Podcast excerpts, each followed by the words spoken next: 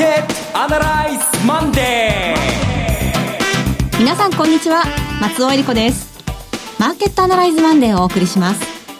パーソナリティは金融ストラテジストの岡崎良介さん。岡崎良介です。今日もよろしくお願いします。そして株式アナリストの鈴木一之さんです。おはようございます。鈴木一之です。どうぞよろしくお願いします。この番組はテレビ放送局の BS1212 で毎週土曜昼の1時から放送中のマーケットアナライズプラスのラジオ版です。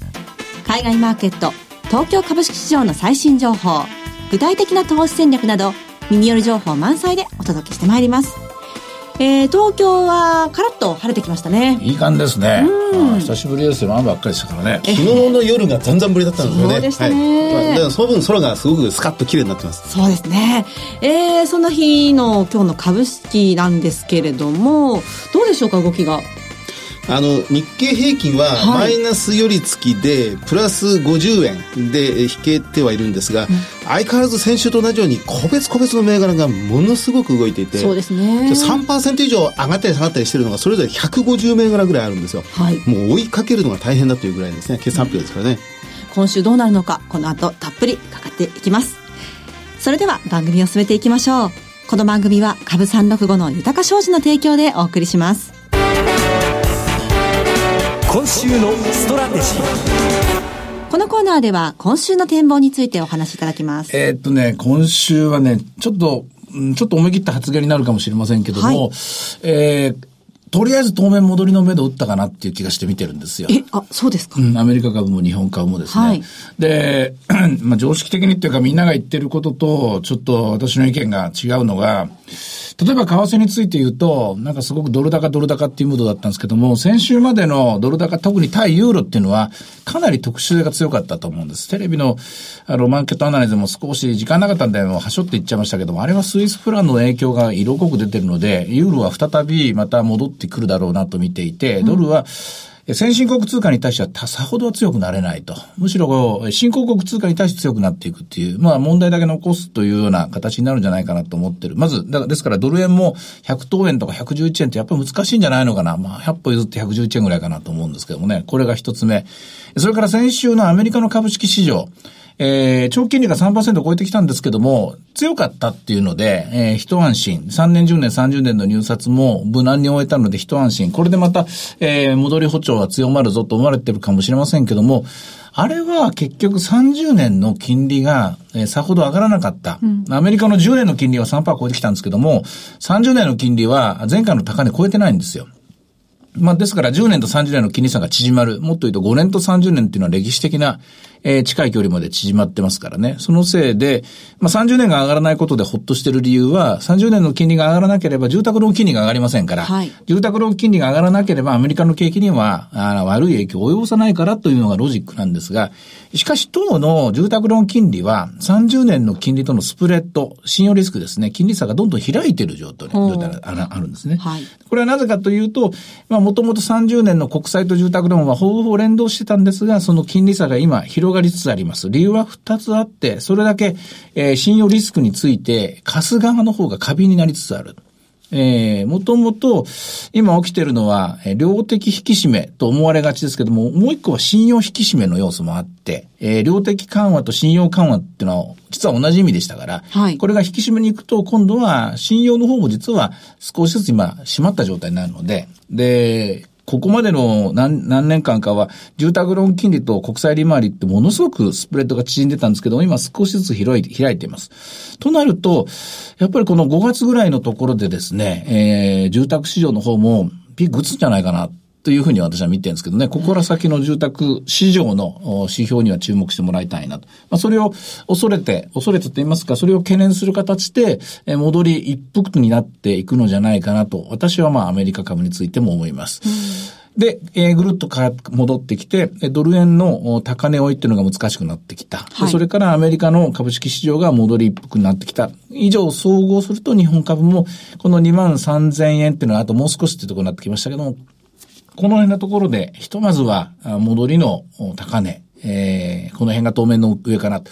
次はレンジに入るのかな、みたいな相場感で今は見ています。うん、これ、セルイン名って言われてることが何か関係してるんでしょうか？ああ、それは後になってからいくらでも言える話で、はい、で、何十年、何百年、何百年は言えないかもしれませんけれども、長いこと見てる人はすぐ、まあ簡単にそういうこと言うんですけども、とりあえずいい材料5月ぐらいに出尽くすっていうのは多くて、で今回の場合も、まあ、税制改革の、あと、還付金とかですね、いろんなものも、この5月、6月がとりあえず、ばらまかれるところの、まあ、ピークなものですから、先を読む株式市場は、ひとまずは、先行きの金利上昇の話であるとか、それと1ヶ月後にほぼ確実視されているフェデラルファンドレートのえー、ない、第7回目の利上げとかですね。はい。それからもっと言うと、ちっちゃなニュースでほとんどの人が無視してしまったんですけども、アルゼンチンの金融市場がものすごく不安定になっている。トルコのリラが売られているとか、はい、え南米は全般的に今金利が上がって、そして、え為替が弱くなっている。あと、アジアではインドネシアとか、あちこちで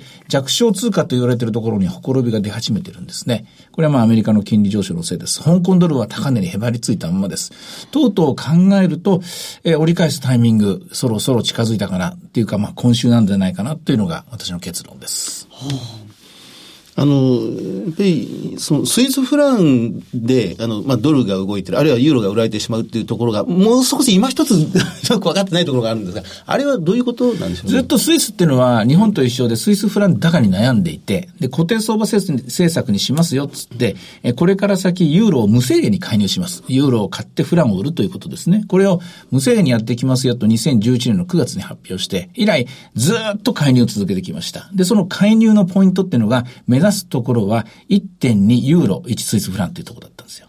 で、その1.2まで戻ってきたんですよ、ついに。戻ってきたってことはもうこれ以上スイス国立銀行はユーロを買いません。はい。ユーロを買わないっていうのは、とにかく今、ここまでの2017年の1月から、およそ1年5ヶ月の間、ユーロがすごく強かったですけども、その時の牽引力の一つであったスイス国立銀行がもう買わないだろうと思われてますから、一つエンジンがなくなっちゃうんですよ。これによって、えー、先週と言いますか、先々週からですけれどもね、1.2をタッチしたところから、ぐるぐるっとこう、ユーロが売られたという現象が来ましたが、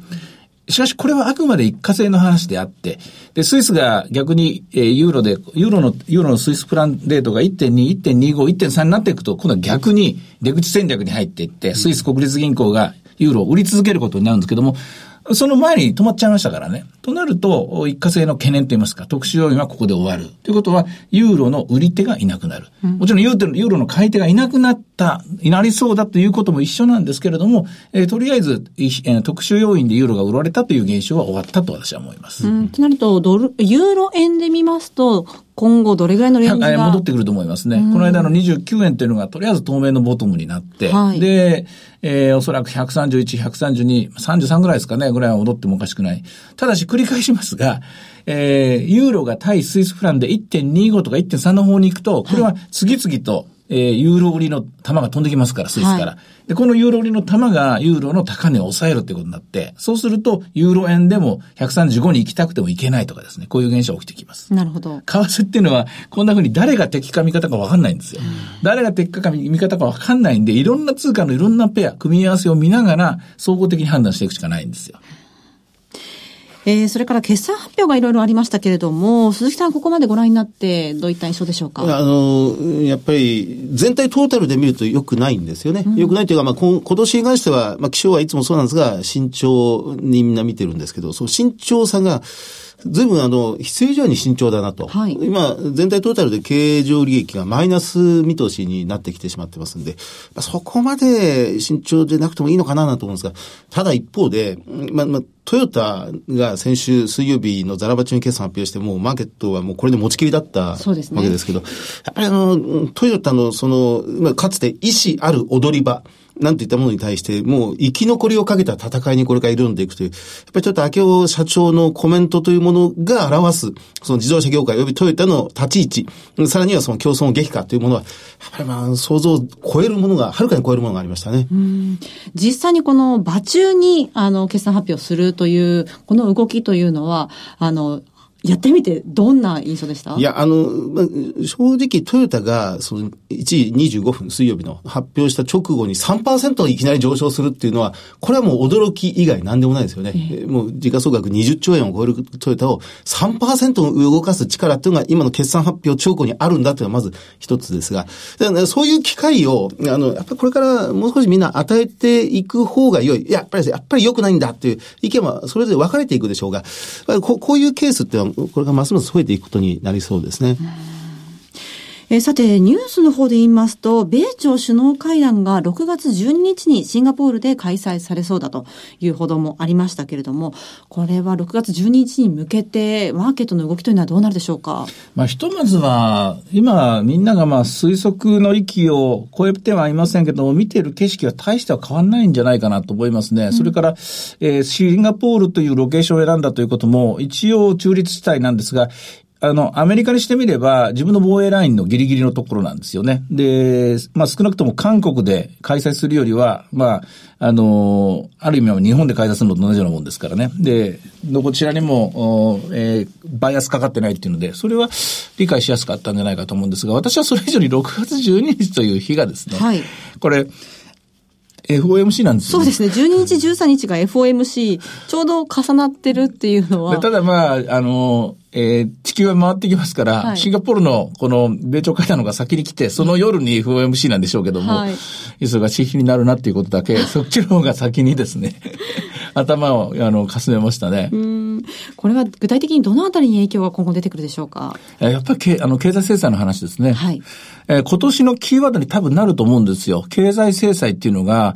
あの、あちこちで、とそこかしこに生まれていて、えー、まあ、ロシアもそうですし、それからイランの、今度、おそらくまあ、復活しますよね、経済制裁。で、それから中国の一部企業、ZTE とかですね、はい、こういう企業は経済制裁の対象となりましたね。うん、で、北朝鮮の方は今度経済制裁をこういう状況の中で解除に迎えるのかどうか。まあ、そこまでの情報を、えー、北朝鮮側から引き出せるのかどうか、こういうところは問題なんですが、その経済制裁の影響ってじわじわと、実体経済にむを蝕んでくるものだと思うんですね。うん、だからこそ、キャタピラーは1、3月の決算の後、これがピークになるなんていうことを CEO が言ったり、はい、逆にトヨタなんかは、逆にこれをチャンスに変えるスタイルがトヨタですから、はい、トヨタっていう会社は、えー、それこそものすごく儲かってる時に、これはあくまで円安の追い風参考記録だ。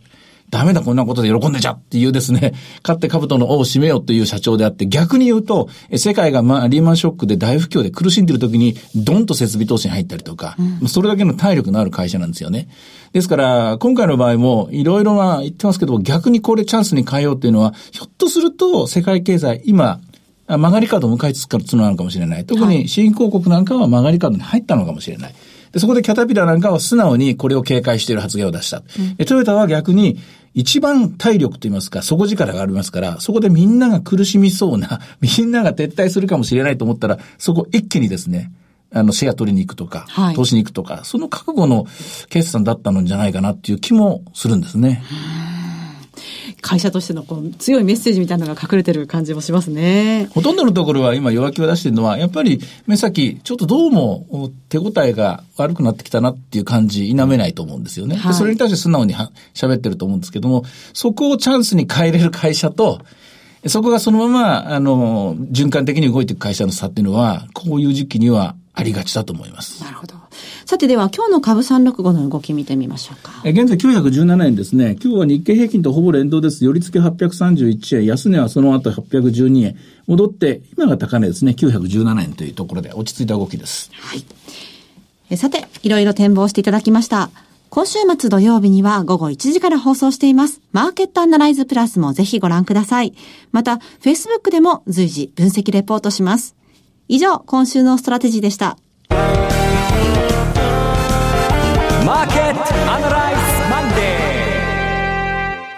それではここで株365の豊か商事からのセミナー情報をお伝えします。豊か商事資産運用セミナー in 岐阜5月19日、今週の土曜日ですね、開催されます。12時半会場午後1時開演です。第1部は、江森哲さんによる2018年注目の貴金属エネルギー価格の行方と題したセミナー。そして、江森さんと大橋弘子さんによる特別セッション。日経平均で資産運用、クリック株365の活用術とはが開催されます。第2部では岡崎さんの株式セミナーがございます。岡崎さん、今週土曜日、岐阜です。ここのところ、江森さんと、えー、組むことが多いんですけども、あの今面白いことに江森さんの原油の見方と金の見方と私と一緒で、はい、どっちもあのしばらく原油上がるだろうなとか、金はまだまだ上がるだろうなっていうところが一致してるんですけども、ただそれ以外のところは見方はそれぞれ変わってるっていうところ、そこも実は見どころの一つではないかなと思います。えー、あの聞きどころ満載、突っ込みどころ満載のセミナーですので、ぜひ、えー、投資で、ちょっと長くなりますけども、はい、聞いて、そして参考にしてもらいたいなと思いますね。はい、今週末の午後1時からです。え会場は JR 岐阜駅が最寄りのグランパレホテル駅前会議室です。そして江森さん、大橋さん、岡崎さんご出演のセミナーは岐阜の後、神戸でも開催されます。豊か商事資産運用セミナー in 神戸、5月26日土曜日、12時半会場、午後1時開演です。会場は神戸、三宮駅が最寄りの TKP 神戸三宮カンファレンスセンターホール 5C です。岐阜神戸とも豊か商事の資産運用セミナーのお申し込みは次の電話番号にお願いいたします。豊か商事お客様サポートデスク。フリーコール0120-365-281。0120-365-281です。受付時間は土日祝日を除く9時から午後7時です。なお、会場では取扱い商品の勧誘を行う場合があります。続きまして、毎週土曜日午後1時から放映中の BS1212 マーケットアナライズプラスからのセミナー情報です。次は広島での開催です。リアルマーケットアナライズ 2018in 広島。6月2日土曜日 RCC 文化センターです。BS1212 のマーケットアナライズプラスのホームページからリアルマーケットアナライズの応募フォームにご記入いただくか、お電話でご応募ください。電話番号は0120-935-199 0120-935-199です。締め切りは5月21日月曜日です。広島の次は横浜です。リアルマーケットアナライズ 2018in 横浜。6月9日土曜日。会場は JR 桜木町駅、港未来線港未来駅が最寄りの TKP ガーデンシティプレミアム横浜ランドマークタワーバンケットルーム B です。リアルマーケットアナライズの応募フォームにご記入いただくか、お電話でご応募ください。電話番号は0120-935-159、0120-935-159です。こちらの締め切りは5月28日月曜日です。そして横浜の次も決まっています。金沢です。リアルマーケットアナライズ 2018in 金沢6月23日土曜日、会場は、高林坊か、高林坊から最寄りの北国新聞交流ホールです。リアルマーケットアナライズの応募フォームにご記入いただくか、お電話でご応募ください。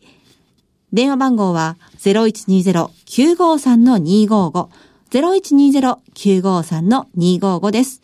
通話料無料、自動音声応答サービスにて24時間ご応募を受けたまっております。えくれぐれもおかけ間違いのないようにお願いいたします。また、応募はお一人様一回限りでお願いします。個人で複数応募いただいても無効となりますのでご了承ください。締め切りは6月11日月曜日です。なんか素晴らしいゲストが続々と。はい。キャスティングされてるらしいんですが、まだ発表しちゃダメなんですか？えーまだですね。そうですね。いろいろ決まっておりますけれども、横浜は、広島が、えー、福眼経済塾の渡辺さんに。はい、渡辺誠さん。はい。はい、ああ、指揮法というか決算結果、ええ、聞きましょう。個別銘柄、あの、詳しいところまで。うん、そうですね。はい、で、横浜は、リスナー銀行の黒瀬光一さんが決まっております。はい、その他も、続々。続々はい。さあ、そして最後はテレビ番組のお知らせです。いつでも全国無料の放送局 BS1212 では月曜日から金曜日の夜7時から時代劇だるま大助事件帳を放送中です。南町奉行所でヒルアンドンと呼ばれるだるま大助。日頃はうだつの上がらない一階の同心であるが、実は奉行、筒井泉の神から密命を受けた御用部屋勤務の凄腕の手付同心だった。江戸の暗闇に救う悪に対し、だるま大助の活躍を描いた中村梅之助主演の人気時代劇、ぜひご覧ください。チャンネルの見方がわからない方は、視聴者相談センターへお電話ください。オペレーターが視聴方法をわかりやすく教えします。03-5468-2122。03-5468-2122。BS1212 視聴者相談センターまで。